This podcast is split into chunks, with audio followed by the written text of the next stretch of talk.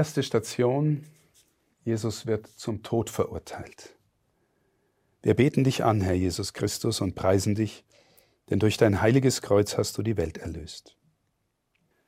Wir sehen auf dem Bild Jesus in der Gegenwart des Pilatus. Er wird der sein, Pilatus, der das Todesurteil ausspricht. Wie kommt es dazu? Nun, wir wissen, dass Jesus an diesem Abend zuvor das sogenannte letzte Abendmahl gefeiert hat mit seinen Jüngern und einen Ritus eingesetzt hat, indem er quasi schon vorwegnimmt, dass er sterben wird. Er gibt den Jüngern die Gaben von Brot und Wein und sagt ihnen, das ist mein Fleisch und Blut, das ich hingebe zur Vergebung der Sünden. Bei diesem Mahl ist auch Judas dabei und Jesus überführt ihn, dass er ihn verraten wird. Judas verlässt das Geschehen. Danach gehen die Jünger mit Jesus auf den Ölberg. Und wir lesen in der Schrift, dass Jesus sich zurückzieht zum Gebet und drei seiner engeren Freunde in seine Nähe mitnimmt. Dieses Gebet ist, man könnte sagen, das wichtigste Gebetstreffen der Weltgeschichte. Jesus betet darum, dass er die Kraft bekommt, die Sünde der Welt auf sich zu nehmen. Dass er das, was er erleiden wird, in völliger Freiheit und freiwillig auf sich nimmt, damit er die Menschheit von alledem, was sie leidet, verbrochen hat, gesündigt hat, erlösen kann. Er ringt mit dem Vater und die Schrift erzählt, dass er buchstäblich Blut schwitzt. Er bittet seine drei engsten Gefährten, mit ihm zu wachen und zu beten. Und sie versagen jämmerlich. Dreimal bittet er sie und dreimal schlafen sie ein. Die Jünger haben den Ernst der Lage offensichtlich überhaupt nicht begriffen. Und kurz danach kommt Judas, der Verräter, mit bewaffneten Männern im Auftrag der hohen Priester und sie nehmen ihn fest. Judas zeigt diesen bewaffneten Männern, wer er ist, durch einen Kuss. Freund, sagt Jesus, mit einem Kuss verrätst du mich. Die Dramatik der Gebrochenheit der Menschheit in einer einzigen Szene. Wir tun so oft etwas, das nach Liebe ausschaut und dahinter steckt oftmals Gier und Verrat. Sie nehmen ihn also mit und bringen ihn vor den Hohen Rat, das damalige höchste religiöse Gremium mit dem hohen Priester der Juden, der gläubigen Juden in Jerusalem. Der hohe Priester mit seinem Gefolge versucht Jesus zu überführen. Und er meint ihn zu überführen mit der Frage, bist du der Messias? Jesus bestätigt es und sie werden diese Aussage als Gotteslästerung interpretieren. Auf Gotteslästerung steht die Todesstrafe.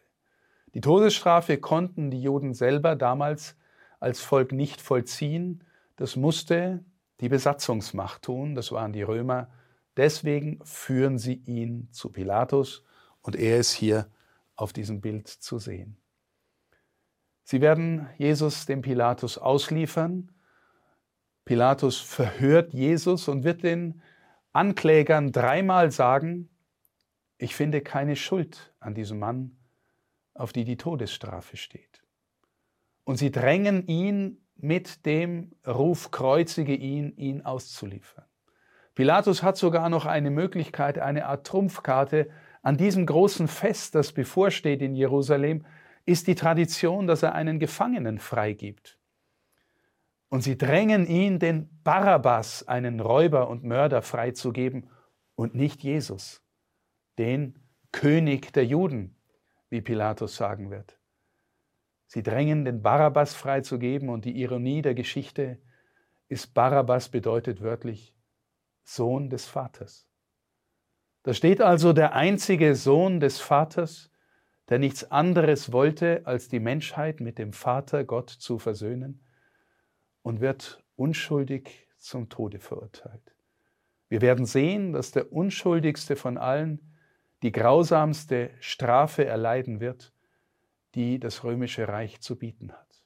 Die Kreuzigung, auf die er zugeht, war furchtbar.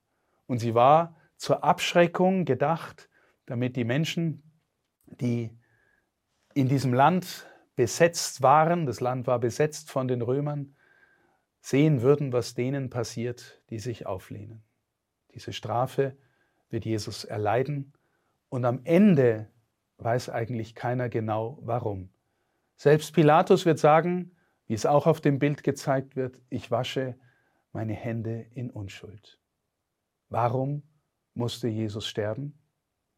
Wir wissen nur, dass er all das, was er erleiden wird, freiwillig auf sich nehmen wird. Gekreuzigter Herr Jesus Christus, erbarme dich über uns und über die ganze Welt. Vater unser im Himmel, geheiligt werde dein Name, dein Reich komme, dein Wille geschehe, wie im Himmel so auf Erden. Unser tägliches Brot gib uns heute und vergib uns unsere Schuld, wie auch wir vergeben unseren Schuldigern und führe uns nicht in Versuchung, sondern erlöse uns von dem Bösen. Gegrüßet seist du, Maria, voll der Gnade, der Herr ist mit dir. Du bist gebenedeit unter den Frauen und gebenedeit ist die Frucht deines Leibes, Jesus. Heilige Maria, Mutter Gottes, bitte für uns Sünder, jetzt und in der Stunde unseres Todes. Amen. Ehre sei dem Vater und dem Sohn und dem Heiligen Geist wie im Anfang, so auch jetzt und alle Zeit und in Ewigkeit. Amen.